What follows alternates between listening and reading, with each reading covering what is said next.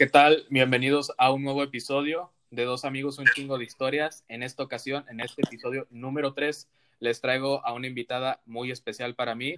Ella se llama Jimena y pues vamos a dejar que se presente un poquito para agarrar el hilo de, esta nueva conversación. Hola, ¿qué tal? Yo soy Jimena, Jimena Banda y soy amiga de varios años ya de Gerardo y me da mucho gusto estar aquí con él en otro episodio más. Sí, ¿eh? el episodio anterior tienen que escucharlo, es una joya pulida por los dioses. Trajimos a un amigo, a un amigo en común que se llama Fernando. Vayan a escucharlo, sintonicen ese episodio y de paso sintonicen este que también va a estar bastante bueno. A ver. Estoy que me muero. Yo quiero preguntarte a ti. Claro. ¿Cuál fue la, la impresión que tuviste cuando nos conocimos? Cuando nos conocimos. Yo te veía por, por la banqueta de la secundaria y veía que te llevabas con todos mis amigos y decía, wow, o sea, se ve muy agradable.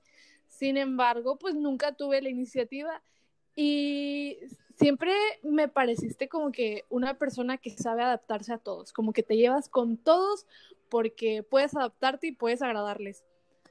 Entonces, pues luego ya empezamos a, platicar por mensaje y dije, wow, qué agradable persona. Y luego cuando nos vimos por primera vez, que nos saludamos y fue como que, qué increíble vibra, vibra trae, eh, se ve. Y, y, me acuerdo mucho, me acuerdo mucho, mucho que me dijiste que, que ya me habías conocido a color y que tenía cara de perrito chihuahua. a ver, yo tengo que aclarar que yo no me acuerdo de eso, ¿eh? pero a los hechos me remito. Entonces, yo la impresión que tuve, y supongo que te lo habrán de decir mucho, es que eras mamona. Yo era la impresión que tenía. ¿Cierto o falso? Que te lo han de decir bastante. Uh, ojalá me pagaran. Ojalá me pagaran. que me lo han dicho. Bueno, yo recuerdo la primera vez que convivimos fue un noviembre del 2015, 2016, que fuimos, pues ya sabes, a dónde, a casa de Luisa, y pues ahí yo me acuerdo que fue la primera vez que tanto te conviví contigo como con Orlando, como con Isamar. De hecho, hay una anécdota bastante curiosa, no sé si quieras contarla tú, la de la raqueta, para que la gente se entere un poco del estado mental en el que andaba en ese entonces nuestra amiga Isamar y por qué sobre todo se puso así. Me gustaría que tú empezaras porque no tengo muy presente la razón por la cual empezó. Ok. Pero... Bueno, era en ese entonces, Va. estábamos todos en la secundaria. Bueno, yo todavía no estaba, pero estaba próximo a entrar a, a, la secundaria donde estaba Jimena y sus amigos. Yo los conocía a ellos y pues hubo una reunión social en ese entonces y había una de, una, una de los integrantes del grupito, se llamaba Isamar. Isamar, si escuchas esto, que no creo, te mandamos un saludo. En ese entonces... Hola Isamar. Isa... Hola Isamar. En ese entonces Isamar tenía un iPhone 4, creo. Y tenía un montón de cosas eh, pues valiosas para ella, conversaciones, fotos, etcétera.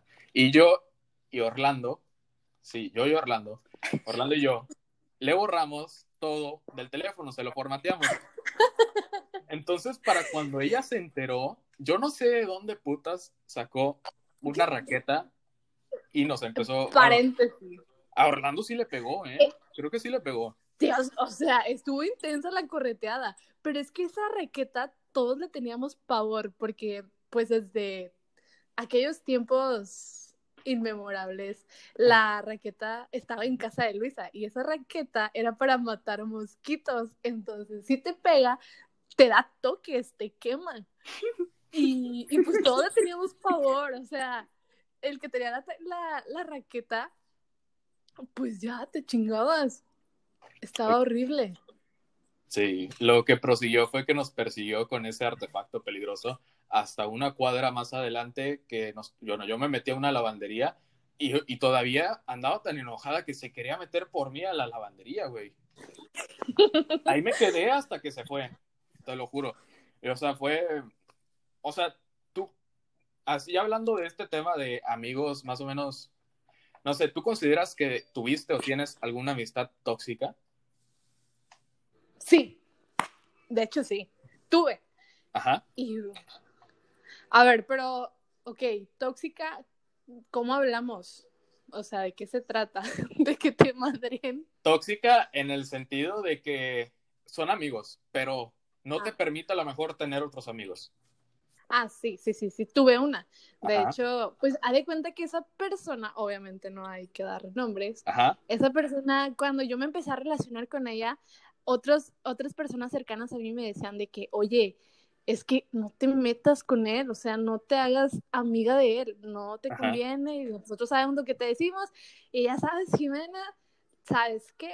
Permíteme conocerlo a mi manera. Y creo que es lo correcto, darnos la oportunidad de conocer a las personas de nuestra, a nuestra manera, por supuesto. y no me arrepiento de eso, pero pues no se equivocaron, o sea, al principio, claro que todo súper bien, amigo y así al otro, pero ya mientras más me veía, me acuerdo que una vez nos vimos y literalmente me obligaba a irlo a ver a donde estaba, de que no me, da, no me decía si me parecía o no, me daba órdenes de que tienes que venir, si no te dejo de hablar, y, así, o sea, me prohibía de que esta persona no me cae bien, o sea, no te juntes con ella. ¿Y consideras, Y consideras tú que dependías emocionalmente de esta persona? no, jamás. De hecho, yo pude cortar el lazo fácilmente y hasta la fecha no he vuelto a hablar con esa persona. Ahí está la cosa. Eso debe ser, eh, porque lo platicábamos en el episodio anterior con Fernando, que no hay que tener dependencia emocional de nadie, absolutamente de nadie, Es porque siempre sale yo- perdiendo.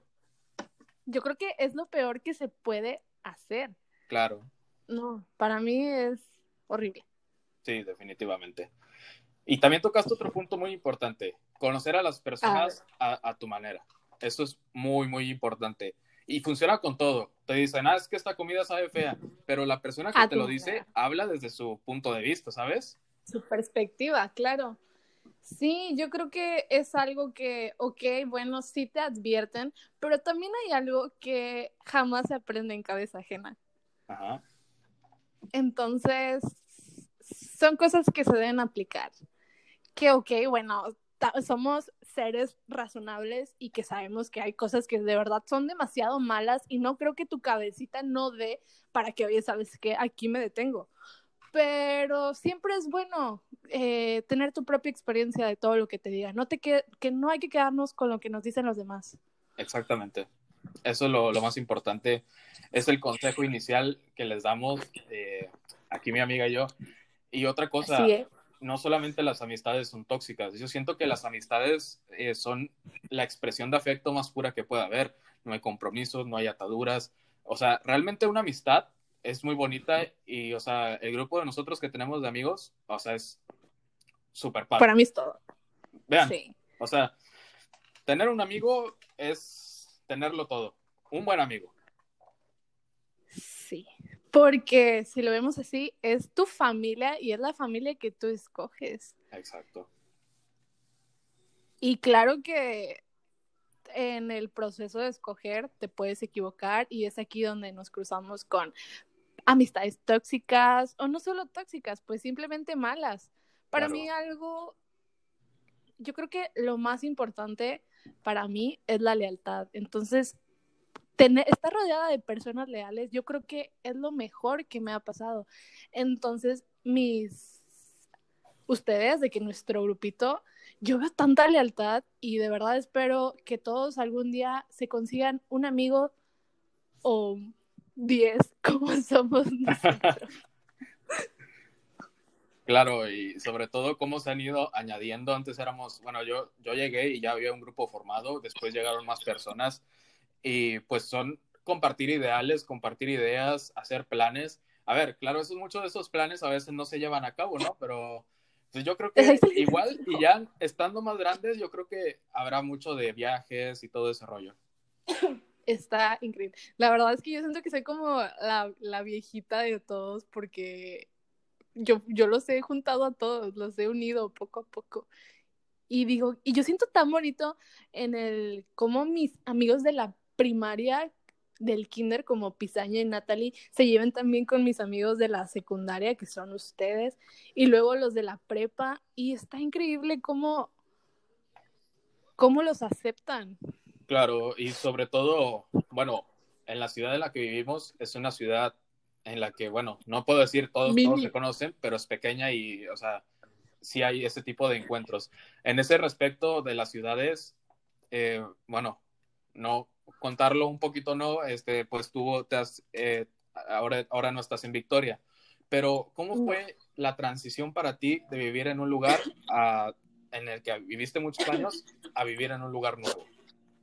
Dios mío, ha sido lo más difícil que he pasado, pero les voy a decir por qué.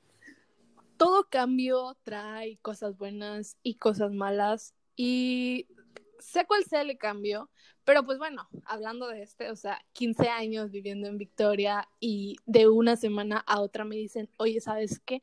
Nos vamos a ir a vivir a Reynosa, un lugar al que yo había ido cuando tenía 5 años y no me volví a parar jamás era completamente desconocido. Entonces me dicen eso y yo me quedo y que no, o sea, no. Pero ¿qué más podía hacer? O sea, no me podía quedar ahí. Entonces, ¿qué fue lo que hice? Pues claro, me fui. Eh, pero yo siempre, yo tuve una actitud malísima en todo este proceso de que siempre estaba de mal humor, siempre estaba triste. Eso me complicó mucho el querer adaptarme, porque había gente que gente buena que quería acercarse a mí, que quería hacerme sobrellevar esto pues de una manera más agradable, ofreciéndome su compañía al ver que era una persona pues nueva, que no conocía a nadie y yo los alejaba porque yo no quería a nadie cerca. Yo estaba muy enojada porque pues sí, era un cambio, un cambio muy drástico y yo no lo quería. Pero, o sea, ya después de un mes estando ahí, dije, Jimena, tienes que cambiar esa actitud, sí, porque sí, porque esto no te está llevando a nada. Entonces, cualquier cambio trae sus cosas buenas y sus cosas malas. A mí personalmente me trajo más buenas una vez que puse de mi parte, porque crecí en todos mis aspectos crecí académicamente, crecí deportivamente, crecí como persona y eso lo voy a agradecer siempre. Entonces, sí tiene sus cosas buenas, tiene sus cosas malas y todo es en cómo tú tengas disposición. Porque bueno, ese fue mi, mi cambio de hace dos años. Entonces, el año pasado me encuentro igual en la misma situación. Jimena, te vas a mudar de ciudad. Pero ese ya era un cambio que yo quería y yo me Ajá. Bueno. ¿Me estás escuchando? Sí, sí, te escucho. Es que me, Continúa. entró una llamada, perdón. Este, entonces, este era un cambio que yo ya me moría por hacer y fue perfecto, o sea, de que, pues, o sea, dices, si ya te fuiste donde viviste 15 años, ¿qué otra cosa puede ser mudarte donde, donde viviste dos años y no creaste lazos? Y ya me vengo y mi proceso de adaptación fue completamente diferente a la primera vez que me tuve que mudar de ciudad, porque puse toda mi disposición. Y si el, me fue bien, en este me fue excelente. Todo es cuestión de actitud, siempre. Siempre, sí. Y yo, de hecho, eh, parece imposible, pero yo del cambio que Jimena hizo de, Ciudad Victoria Reynosa, yo incluso este, saqué algo. Tú conociste a, Valeria, ¿verdad? Es ah. una de tus mejores amigas. Sí. A mí, Jimena me presentó a Valeria y pues yo platico muy bien con ella porque estudiamos la misma carrera. Entonces, eh, para mí también fue eh, algo, algo positivo, muy, muy indirecto, la verdad. O sea, yo no hubiera conocido a Valeria de no ser porque tú te fuiste para allá, pero yo eh, a Valeria, pues yo practiqué mucho con ella, eh, estudiábamos juntos y todo ese, ese, tipo de cosas a mí también me hizo crecer un poquito como persona y es a lo que voy. Las casualidades de la vida son tan impresionantes y yo siento que son a veces hasta irrepetibles. ¿Tú crees en las casualidades o crees que ya todo está escrito? No, no, claro que creo en las casualidades, pero no creo que todo sea casualidad. Creo que... Que sí hay muchas cosas que ya están planeadas, pero la vida no es así de que todo siga el mismo camino, que sigan las reglas, porque al final de cuentas se rompen y pasan cosas inesperadas. ¿Y qué fuera de la vida sin las cosas inesperadas? Entonces las casualidades, claro que creo en las casualidades. Sí, definitivamente. Las casualidades son bonitas como son feas, ¿eh? La verdad. Ah, claro. En ese sentido, o sea, una pregunta que tiene que ver mucho con casualidad, ¿tú crees en el amor a primera vista? No. No, ¿y por qué? Yo no creo en el amor a primera vista, porque cuando ves a la persona, pues hablando de vista, primera vista, ¿qué es lo que ves? Tú ves el físico. Tú, Claro. tú ves sus ojos, su cabello, su cuerpo, su tez. Entonces, para querer a alguien, porque hay, hay- bueno, hay una frase que dicen mucho de que, eh, ¡hala! ¿cuál es la frase?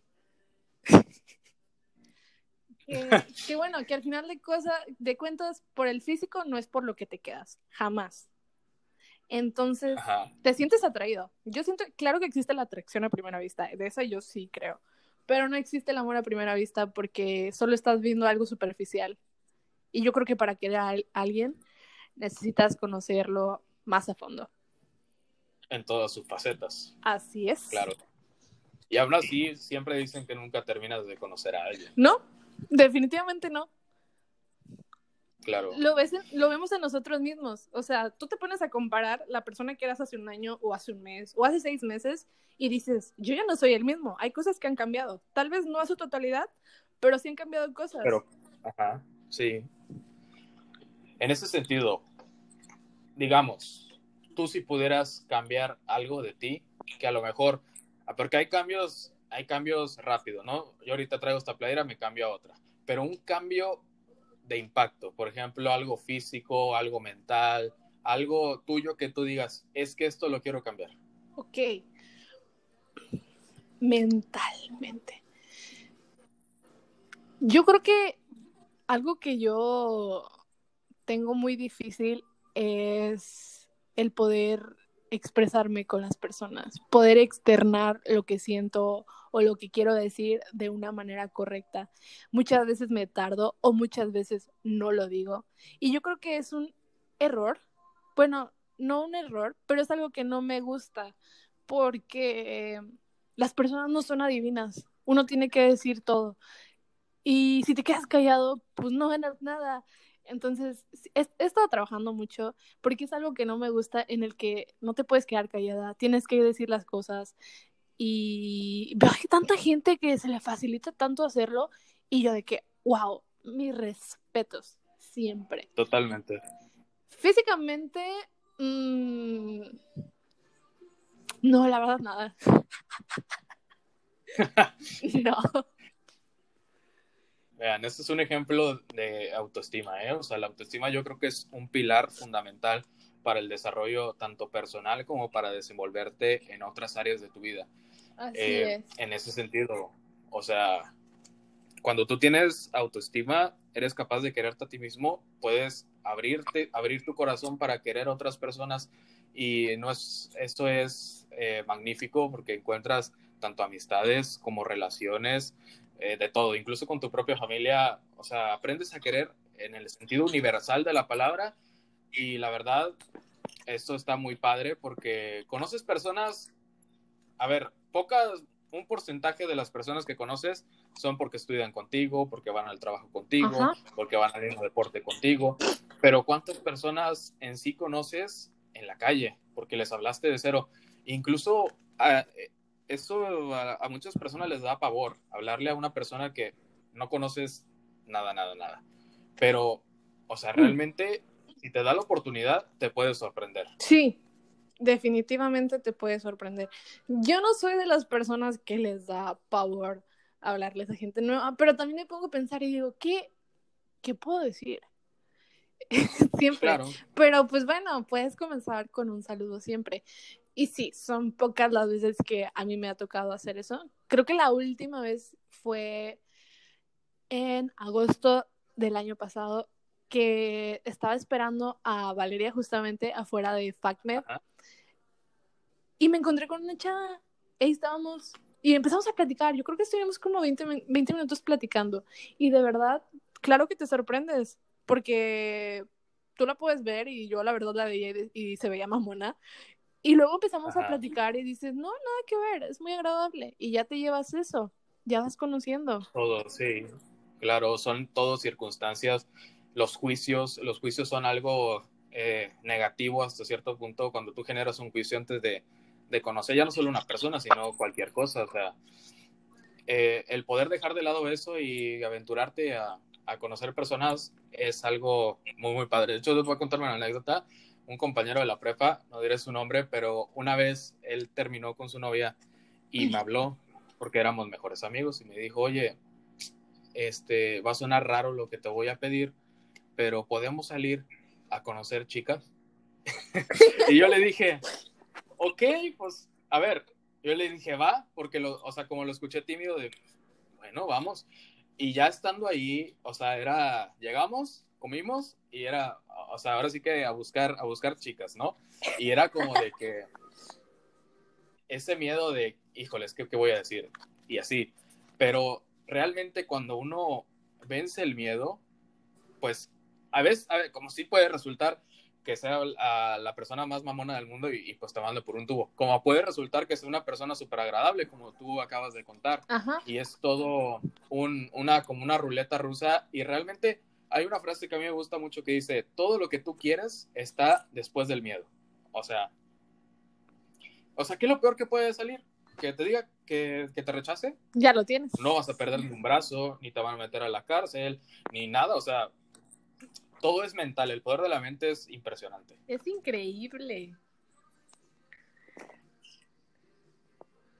Es, asombroso y, y, sirve para todo, por ejemplo, para los estudios. Este, aquí, eh, tú, en ese sentido, elegiste tu carrera, ¿sabías que desde el principio que querías estudiar, lo que estudias ahora es, nutrición? Sí, así es.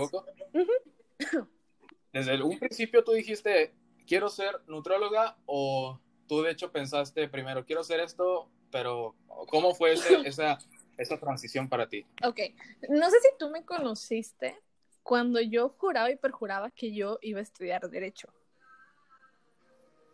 Ajá. ¿Sí me conociste ahí? Sí. Bueno, entonces... Sí. Yo creo que desde que tenía 12 años yo decía, Jimena, tú vas a estudiar derecho. ¿Pero por qué? Pero tampoco me decían de que sí, sí, pero jamás. Entonces, bueno, ya, ya se llegan los 16 años, no, 17. Jimena, tienes que saber qué vas a estudiar y dónde vas a estudiar. Y en ese momento dije, no sé, no sé qué voy a hacer con mi vida.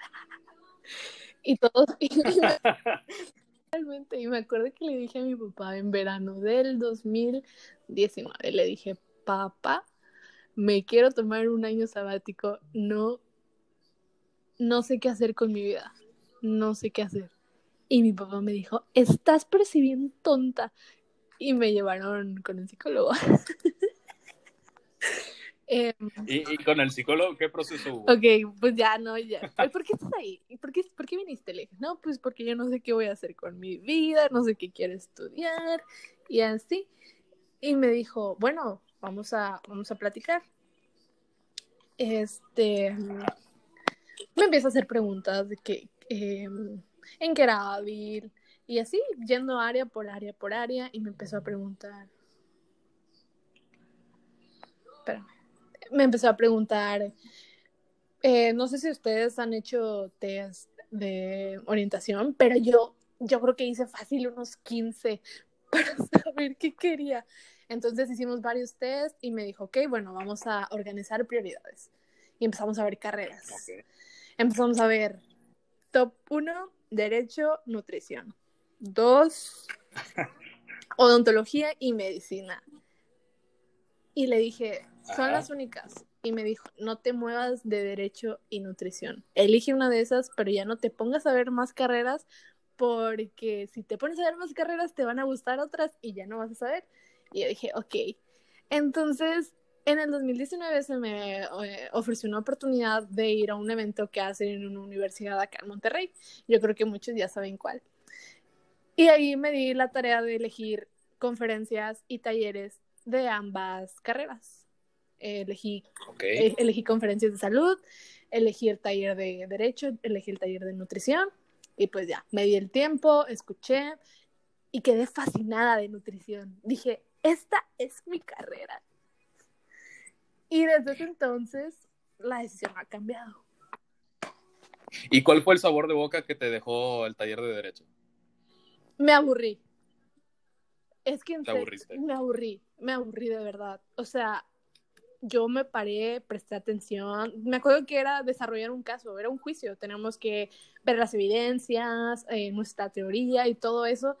Y de verdad, estuve perdida en todo el taller. Dije, no, esto no es para mí. A comparación de, de nutrición, que estuve encantada. O sea, yo no paraba de hacer lo que me pedían, porque la actividad era realizar un menú. Entonces te daban el paciente, te daban sus requerimientos, te daban eh, cantidades, equivalencias. Y es para pensar. No es tan fácil. Yo no sé por qué subestiman a los nutriólogos. Claro. Claro, eso, eso, eso es algo que se ha visto mucho. O sea, yo, bueno, yo la carrera que más veo que desprestigian siempre es comunicación, turismo, eh, psicología. O sea, y realmente sí, sí hay muchos de esos, pero ¿cuántos son buenos realmente? Exactamente. Sí, o sea, se trata de, de destacar. Y, y, ahora que ya, ¿cuánto llevas estudiando nutrición? Eh, voy a pasar mi segundo semestre. ¿Y cuál fue la experiencia que tienes hasta ahora? Que ya de decir del taller, ah, increíble. Y ya en la carrera, ¿cómo, cómo fue? Ok, yo estaba fascinada, ¿verdad? De que no, nutrición y todo. Llegó el primer día, lunes, bioquímica, tres horas. No, yo salí llorando. Dije, ¿qué es esto? ¿Qué significa? O sea, no, no, no, ¿qué es esto? Y dije, les dije, o sea, en ese momento dije, ¿saben qué? Me quiero cambiar de carrera. Segundo día de la carrera y yo ya me quería cambiar, ya me quería salir. Porque dije, ¿y si hubiera, si hubiera entrado a derecho? Y así me quedé pensando. En ese entonces también iba a terapia y fue que, Jimena, tienes que darle el tiempo y dar tu mejor esfuerzo. Y ok, nutrición no es nada bonito. Yo no sé por qué muchos subestiman la carrera y por qué dicen que nutrición está bien fácil. Nutrición no es bonito, no es fácil. Sin embargo, es una carrera muy bonita. De verdad, yo estoy en este momento encantada con mi elección. Porque como el poder de de alimentarte de una manera correcta, adecuada, ¿cómo puede influir tanto en tu vida, en tu salud, en las enfermedades? O sea, es un arte, de verdad. Completamente de acuerdo, o sea, y a ver, algo que a mí me dijo mi maestro de fisiología es, lo, o sea, los hombres están compuestos de, de polímeros, carbohidratos, proteínas, lípidos, y el hombre come carne, come, eh, come huevos, come tal, come esto, come el otro, donde se encuentran precisamente proteínas, lípidos, carbohidratos, etcétera. Y o sea, realmente comes de lo que estás hecho. Así es. Y o sea, es, es toda una ciencia maravillosa. Yo, si le soy sincero, eh, yo en algún momento pensé en estudiar nutrición, pero eh, bueno, otras, otras cosas me fueron orientando a estudiar lo que estudio ahora. Yo lo que quería preguntarte, realmente, porque en, en mi carrera, mi carrera es medicina, siempre ha habido como que una rivalidad con los estudiantes de odontología. Uh -huh. Y hay como que ese, esa, ese choque de como que de carreras. Yo los odontólogos los respeto mucho, mis respetos. Sí. Los odontólogos son súper hábiles, son inteligentes, o sea, los y además ganan mucha feria, ¿eh? Chingos. Parece que no, pero una muela, o sea, te cuesta miles de pesos. Sí, la verdad es Y, o sea, ¿tú crees que la nutrición y la medicina son enemigos o son aliados? ¿Y por qué? Son totalmente aliados. ¿Y por qué? Oye, lo vemos en la nutrición clínica. Son, es un equipo inmenso de nutriólogo, doctor, y todo va de la mano. O sea, ¿cómo ellos dos van de la mano para hacer que un paciente con una o muchas patologías vaya mejorando? Entonces, funcionan como equipo. Siempre. Siempre, sí. Entonces, Definitiva. yo creo que hasta que te metes a la onda de estar en una carrera que lleve ciencias de la salud, vas a entender verdaderamente todo esto.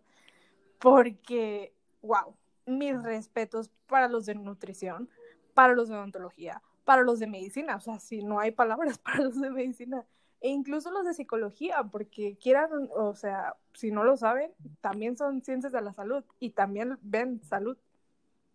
Totalmente. Sí, claro, yo veo que todo funciona como un ecosistema en el que si vas al médico cuando te duele, cuando te sientes mal, pero también si te duelen los dientes, pues vas al, al dentista. Pero si te sientes un problema que no es físico, que más bien es mental, vas al psicólogo. Uh -huh. Si sientes que tu estilo de vida está decayendo, que eh, subes de peso o que bajas de peso y eso te ocasiona un daño físico, vas al nutrólogo para que estabilice eh, tu régimen alimenticio y entonces a partir de que tú te nutres bien, hay salud. Definitivamente. Yo siento que todo va de la mano y que las peleas que llega a haber entre una carrera u otra son meras eh, supersticiones. O sea, realmente la unión hace la fuerza, como dicen por ahí. Así es, somos aliados completamente. Sí, o sea, ¿y tú? ¿Cuál sería tu plan terminando la carrera de nutrición? ¿Qué, qué, qué visión okay, tienes? mi visión. Fíjate que es algo que, que pensaba mucho. Y hasta ahorita mi plan es terminar mi carrera e empezar Ajá. inmediatamente mi especialización, que en este momento está totalmente enfocada a nutrición clínica. Los, los planes pueden cambiar, pero en este momento es nutrición clínica. Quisiera... A ver, explícanos un poquito antes para que la gente se ponga en contexto. ¿Qué, ¿En qué se puede especializar una persona que termina nutrición? Ok, eh, la nutrición tiene varios campos.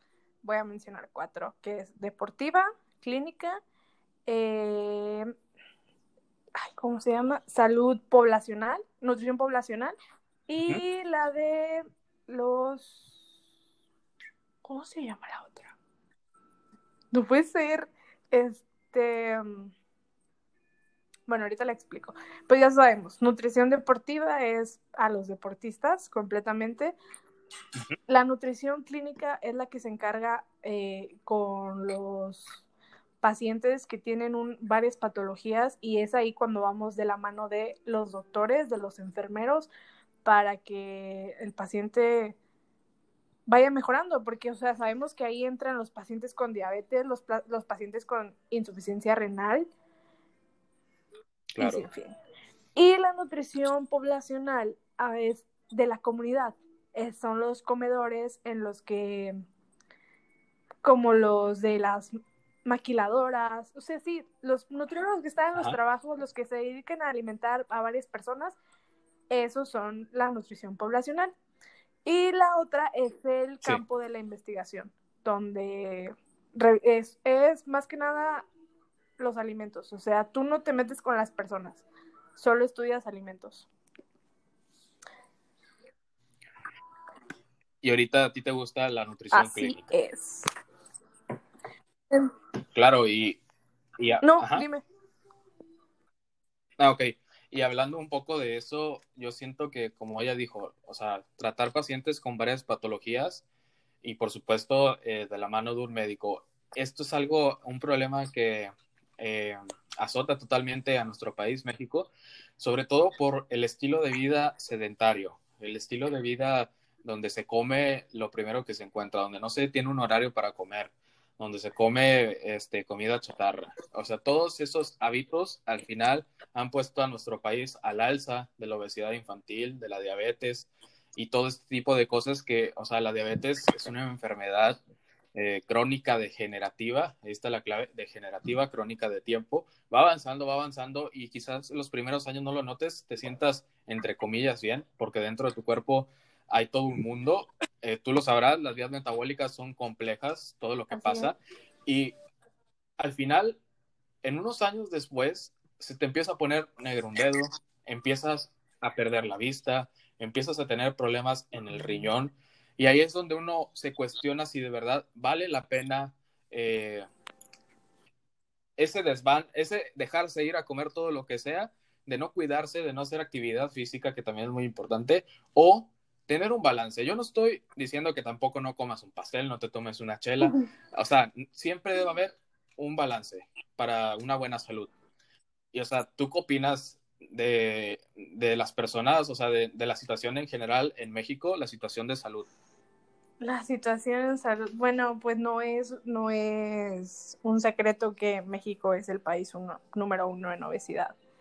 Y yo creo que es más que nada por el descuido de la gente. Entonces, lo único que queremos hacer los, los nutriólogos, bueno, ya hablo como si lo fuera yo, no lo soy, pero lo voy a hacer, este, es educar, educar a las personas, que vean la importancia. Eh, aquí en México, yo admiro mucho a las personas que sí ponen de su parte para cambiar sus hábitos, porque no es nada fácil. Incluso yo, que tengo interés en la carrera, que, que llevo años en, en, el ámbito deportivo, que me tengo que mantener, no es nada fácil. Y de verdad miro a las personas y yo creo que es algo que todos debemos de tener. No por estética, sino por salud.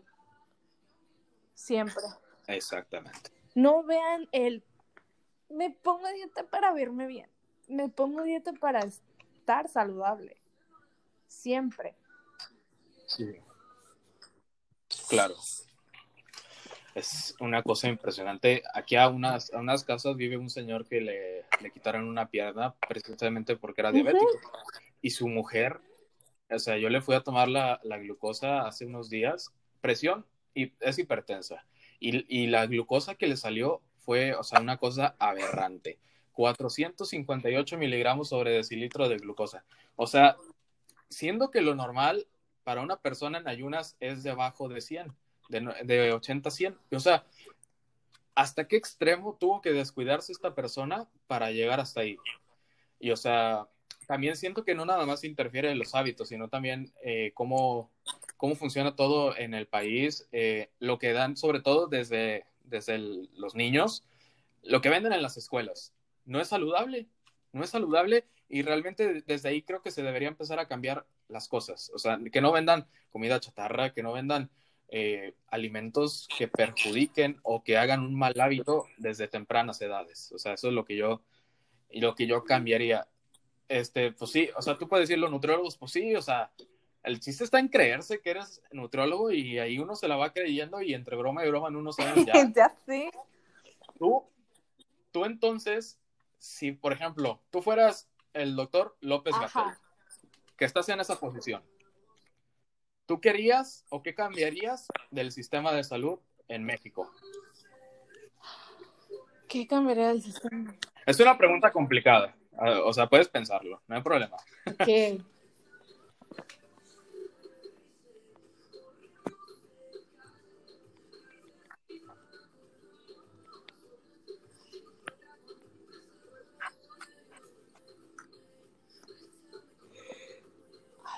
¿qué podría cambiar del sistema de salud en México? Yo creo que fueran más estrictos con las medidas que quieren tomar. ¿Ah? Siento que ellos le dan tanta claro. ligereza que nosotros también y no tomamos esto como la seriedad. Ya, o sea, el, el claro está el ejemplo en la pandemia. O sea, ya vamos a cumplir un año y esto no ha cambiado. Porque las medidas de salud que se claro. han tomado no se respetan por nada. Podemos ver otros países que salieron muy rápido. ¿Por qué? Porque fueron exigentes con sus medidas. Entonces yo creo que a México le falta... ¿Qué le fa... Ay, ¿qué dije al principio? Le falta le ser falta estricto. mucho. Le falta que nos pongan así en orden. Que nos hagan respetar. Claro. Que nos hagan hacer caso. Definitivamente. y sobre todo el, el equipo en los hospitales. Yo cambiaría Sí. eso. O sea, ¿cuán- cuánto, ¿cuánta persona enferma llega y tiene que acostarse en el suelo? Siento que está grave porque las camas están llenas. Eso es un, eso es un tema bastante triste, bastante denigrante y que va a ser difícil cambiarlo. Va a tener, va a llevar muchos años eh, revertir esa situación en la que se encuentra eh, nuestro querido país.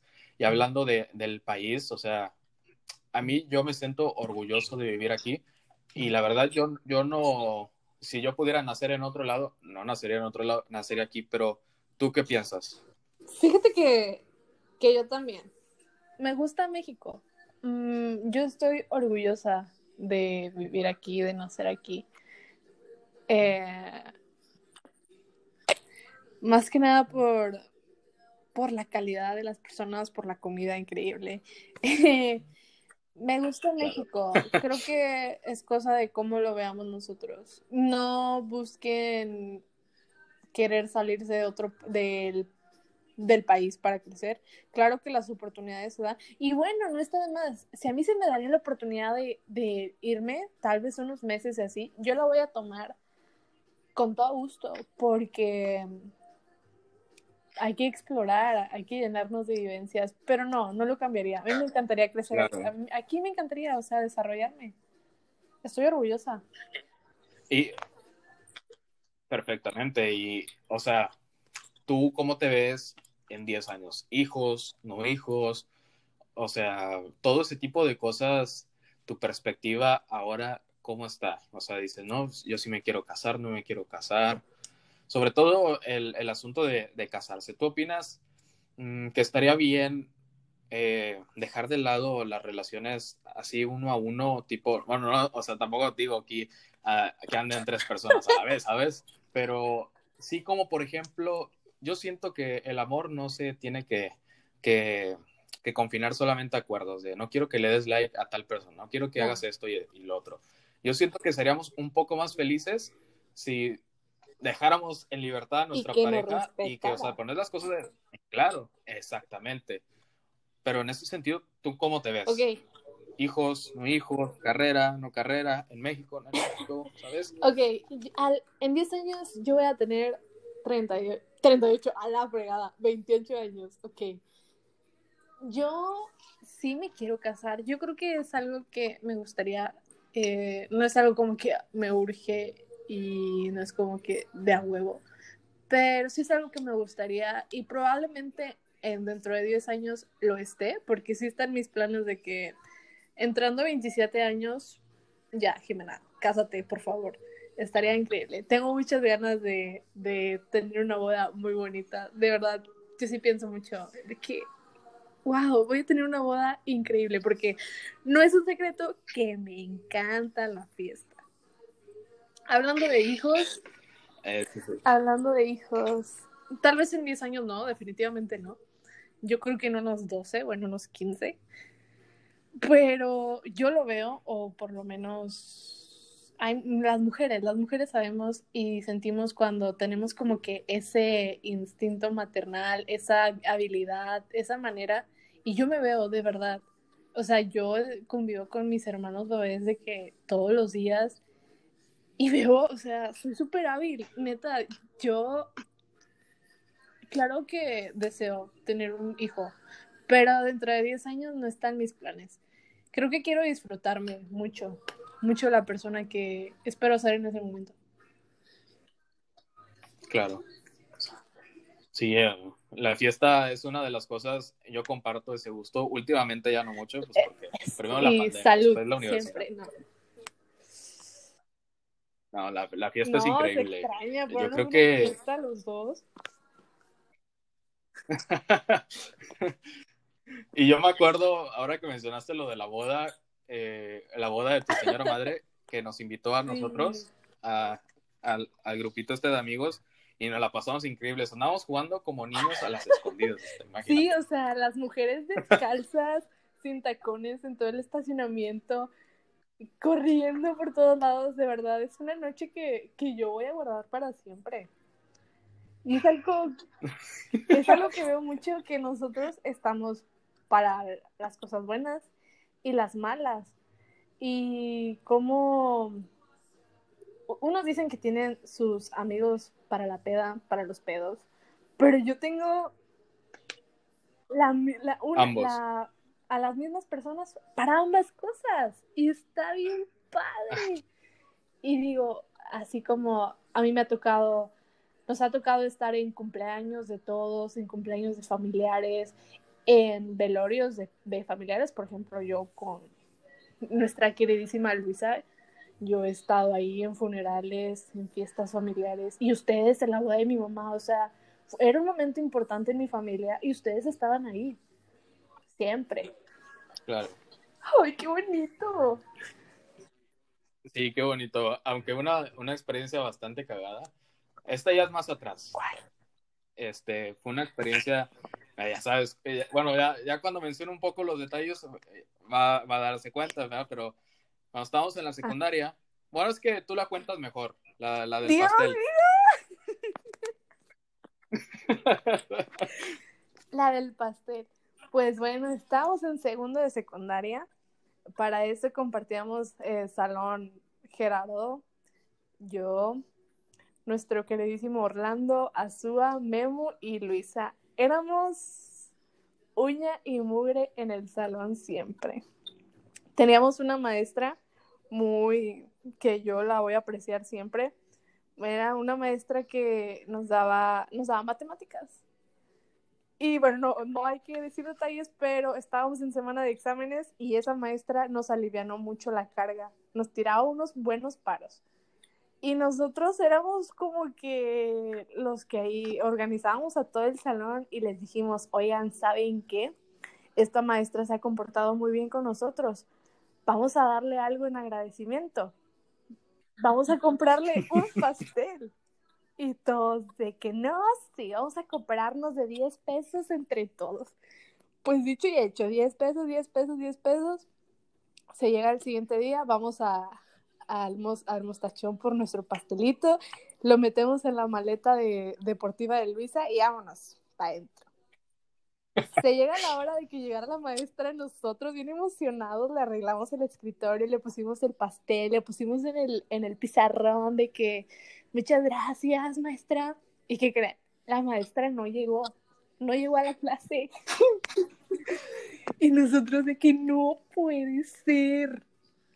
Ahora, ¿qué vamos a hacer? Pues a la siguiente hora era con nuestro tutor, el queridísimo Rafael. Ay, le extraño mucho. Era bien bueno con todos. Este, le comentamos al profe de que, ¿sabe qué? nosotros trajimos un pastel para tal maestra de forma de agradecimiento y pues no vino y no, lo queremos comer. Y dijo, claro, pueden comérselo, pero comárselo en el receso. No, pues va, se arma. Nos vemos en el receso. Pero para antes del receso nosotros teníamos una hora, una hora libre, que era la hora de computación. El profe nunca iba. No, hombre, Nunca. Y cuando iba, no sé, no, hombre, estaba. Ya sé. Entonces, pues teníamos una hora libre. Y entre la de y así de que nos pusimos a hablar entre todos en el salón, de que ya queríamos partir el pastel, porque qué flojera estar ahí en hora de receso todos juntos, porque pues en receso todos quieren andar con sus amigos en sus ondas. Entonces nos daba mucha flojera estar ahí juntos todo el salón esperando que te repartieran tu rebanadita. Entonces lo que pasó fue que nos mandan a mí a Luisa de que, ¿saben qué? Busquen un cuchillo ok, nosotros nos vamos, porque pastel es pastel. Vamos con las señoras que vendían y le decimos que, oigan, un cuchillo, un cuchillo, un cuchillo. Pues no, no hay cuchillo. Pero hay una cuchara. Ok, gracias. Nosotros nos metimos al salón y les dijimos, arranquen hojas de su cuaderno. Vamos a partir el pastel con la cuchara. Y todos de que bien sobres, arrancan sus hojas. Y nosotras bien concentradas partiendo el pastel con la cuchara. Y Memo se mete y dice, guerra de pastel. mete el puño en el pastel y se agarran a aventárselo todo. Lo único que yo hice fue agarrar mi pedacito y me fui a sentar. Pero para cuando pasó esto, literalmente fue cuestión de segundos. Yo creo que fueron unos 10 segundos. Volteamos y ya estaba un perfecto en la puerta. Y nosotros de que, madres, ¿qué es esto? El escritorio manchado de pastel, el piso manchado de pastel, Las las cortinas. cortinas, las paredes, las manos de todos. Y no sé si fuiste tú con Carlos que se fueron corriendo y se comieron el pastel. Con con y se Con fueron Azúa. a comer el baño atrás, atrás del taller de carpintería y pues como quiera nos llegó la, la regañada porque el reporte creo que fue Ajá. grupal. Y hasta a las compañeras, creo que fue a Michelle y a Lisa, Sí. no recuerdo, les, o sea, les llamaron a, a que lavaran las putas cortinas. no mames. Estuvo bien cagado.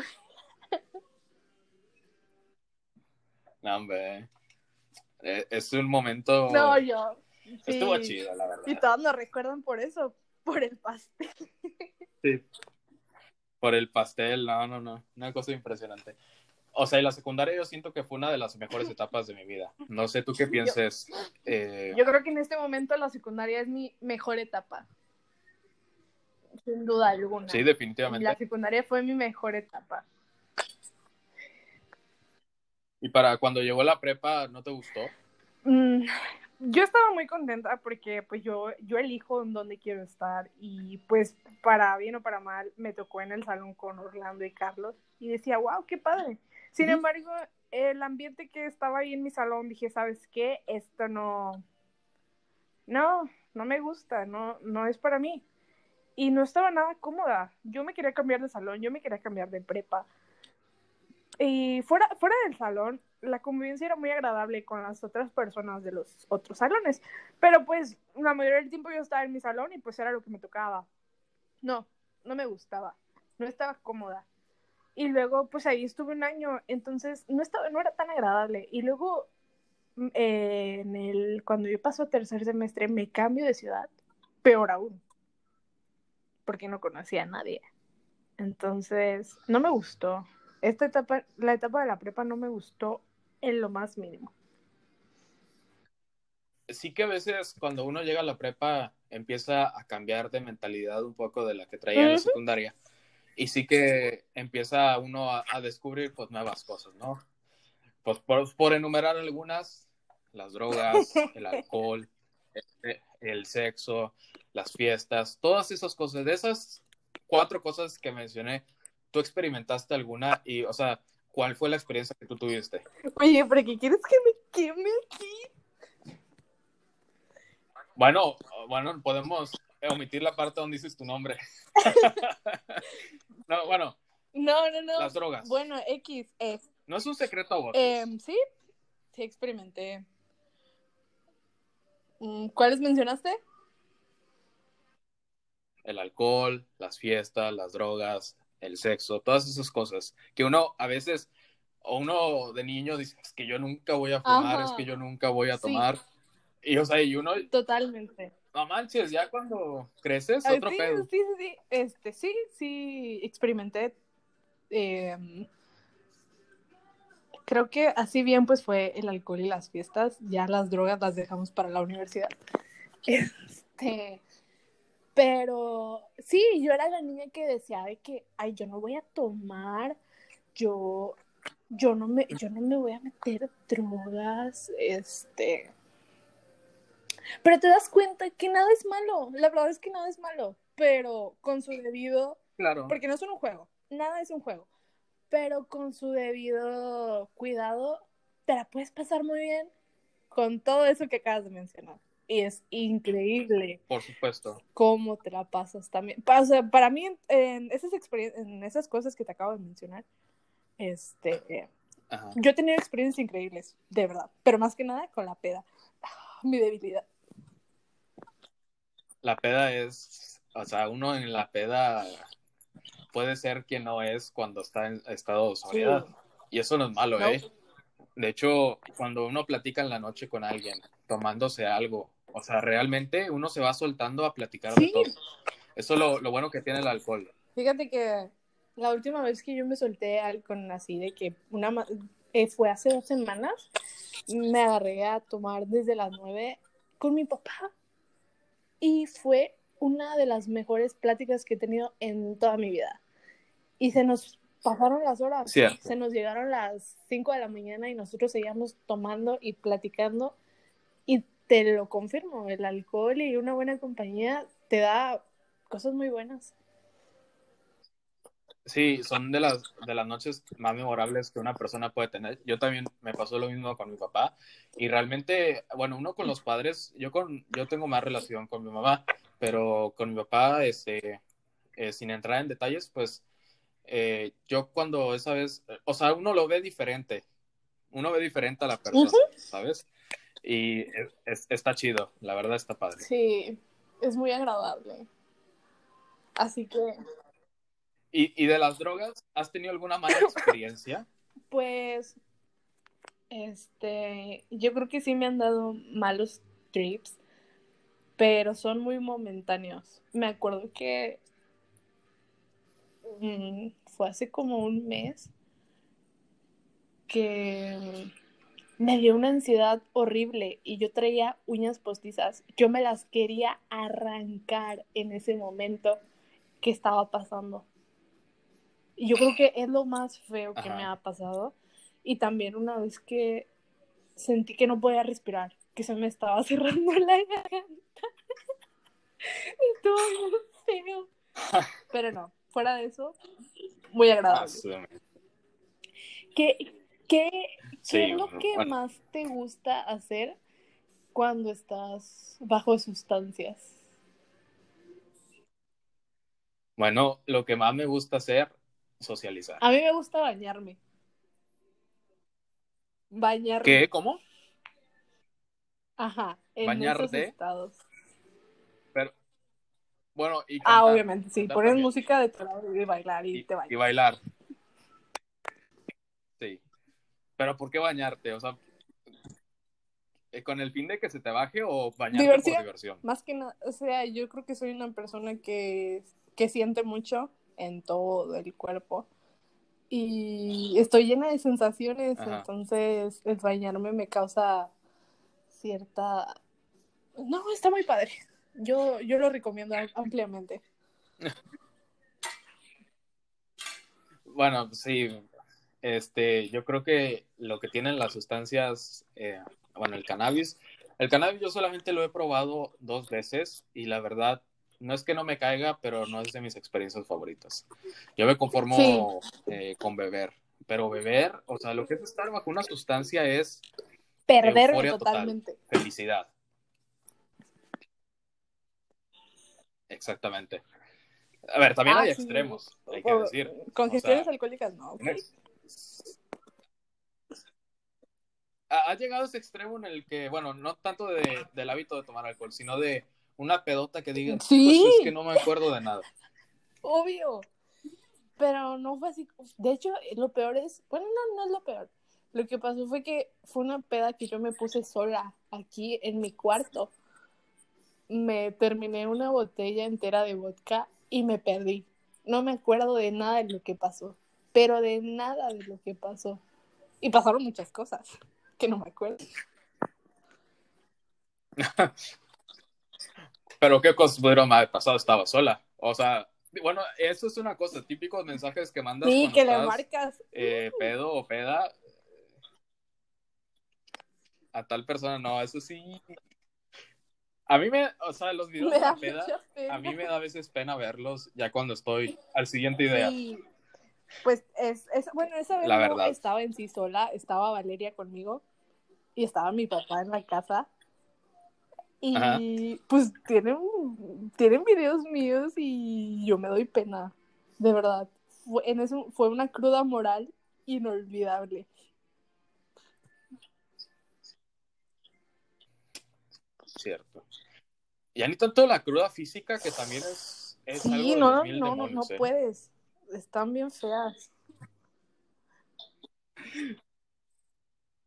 Yo me acuerdo que una vez un amigo eh, no voy a decir su nombre, pero nos pusimos una peda tan grande que hasta organizamos peleas así, agarrarnos a putazos pedos. Eso que habrá sido fue en el 2019. Y, o sea, yo me fui de ahí al final porque me fui a otra fiesta. Y, pero al día siguiente, mi amigo se levanta y dice que no se puede mover. Fueron los putazos que se metió fue el alcohol y, luego le añadimos las náuseas y el dolor de cabeza, todo lo que da. Que a ver, está hasta, hay un, yo siento que hay como que una escala, ¿no? Uno va tomando Ujú. este, tres cervezas, cuatro cervezas, y se va sintiendo relajado, como en ambiente, como quien diría. Pero luego hay un límite en el que tú ya sabes que estás entrando a ese punto de la peda en el Sí. que vas a valer madre. No, Y es muy difícil regresarse de ahí. yo ¿eh? a veces O sea, yo digo, no, pues pues empiezas a tomar, ¿verdad? Y te sientes ambientado. Pero ya hay una línea muy delgada en la, en la- en la que yo me siento y digo, Jimena, te vas a perder. Aquí es donde tú decides, porque ya no sé si con una cheve o con lo que sea que esté tomando, si cuando me lo termine me voy a perder o puedo seguir tomándome más. Es una línea que... Sí, y es lo Combinas no lo cosas. recomiendo, no lo recomiendo, pero sí, sí lo hago. No siempre. ¿Qué es lo que combinas? combinar, pues siempre por lo general es de que estoy tomando cerveza, tomando tequila y tomando whisky. Siempre. Vean, la triada de la perdición. Yo ni eso lo he combinado. ¿eh? Y, o sea, ya sabemos que no es recomendable, pero ¿cómo fue? O sea, ¿qué tú dijiste? Hijo, ¿Cómo? No manches. ¿De qué hablas? Sí, Fíjate que no, Sí, o sea, lo único que me dio fue tres cruda. cosas. O sea, no me perdí, la verdad. Me acuerdo que de hecho fue hace dos semanas de que empecé ocho cheves. Ok, ya se terminaron las cheves. Sigue el tequila. Y luego el whisky. Y Claro. me sentía fresquísima. Pero ahí te encargo el al día siguiente. La cabeza me explotaba. El día siguiente. Sí. No, imagínate. Sí. Definitivamente. Es de las mejores experiencias que uno puede vivir, Sí. es estar ebrio con sus amigos y con un climita chido. Eso es, eso es de lo mejor que puede pasar. Eh, en ese sentido, tú, digamos, consentirías en un futuro que ya dijimos que si quieres tener hijos, pero 15 años a lo mejor adelante, si tus hijos crecieran y te pidieran salir a fiestas y todo ese rollo, ¿tú crees que comprenderías a las mamás de la actualidad Mm. cuando no dejan salir a sus hijos o los dejarías salir? Yo siento, poniéndome en los zapatos, como que una gran angustia de que mi hijo va a salir Ok, y no sé a dónde va a ir. Eh, sí, pero también me pongo a pensar y digo, Jimena, no les vas a prohibir algo que tú hiciste. ¿Por qué los quieres retener de algo que tú querías hacer? Entonces yo creo que siempre hay que dejar ser a las personas hasta el límite, hasta que tú sabes de que, oye, esto, sabe- o sea, teniendo a tu hijo de que, ok, te dejo ser, te dejo ir a fiestas, te dejo tomar, pero también te voy a, también te voy a poner el límite cuando sé que esto ya te puede hacer daño, porque al final de cuentas, la experiencia nos hace aprender y, y nosotros estamos para guiar a otras personas. Entonces, entonces, claro, claro que voy a dejar. 100%.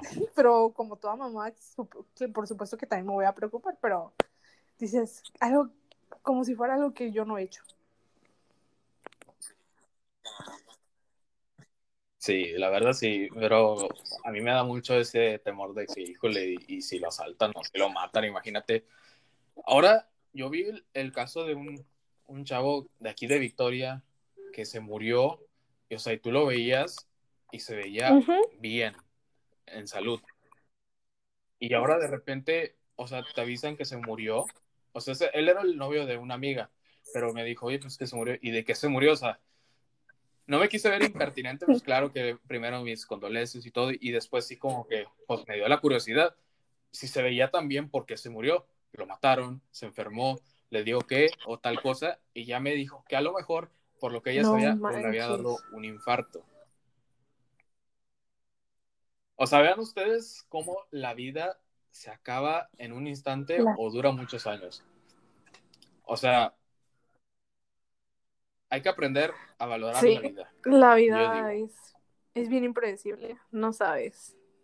No sabemos si eh, terminando esta agradable noche ya va a ser la última. Sí, exactamente, si vas a despertar.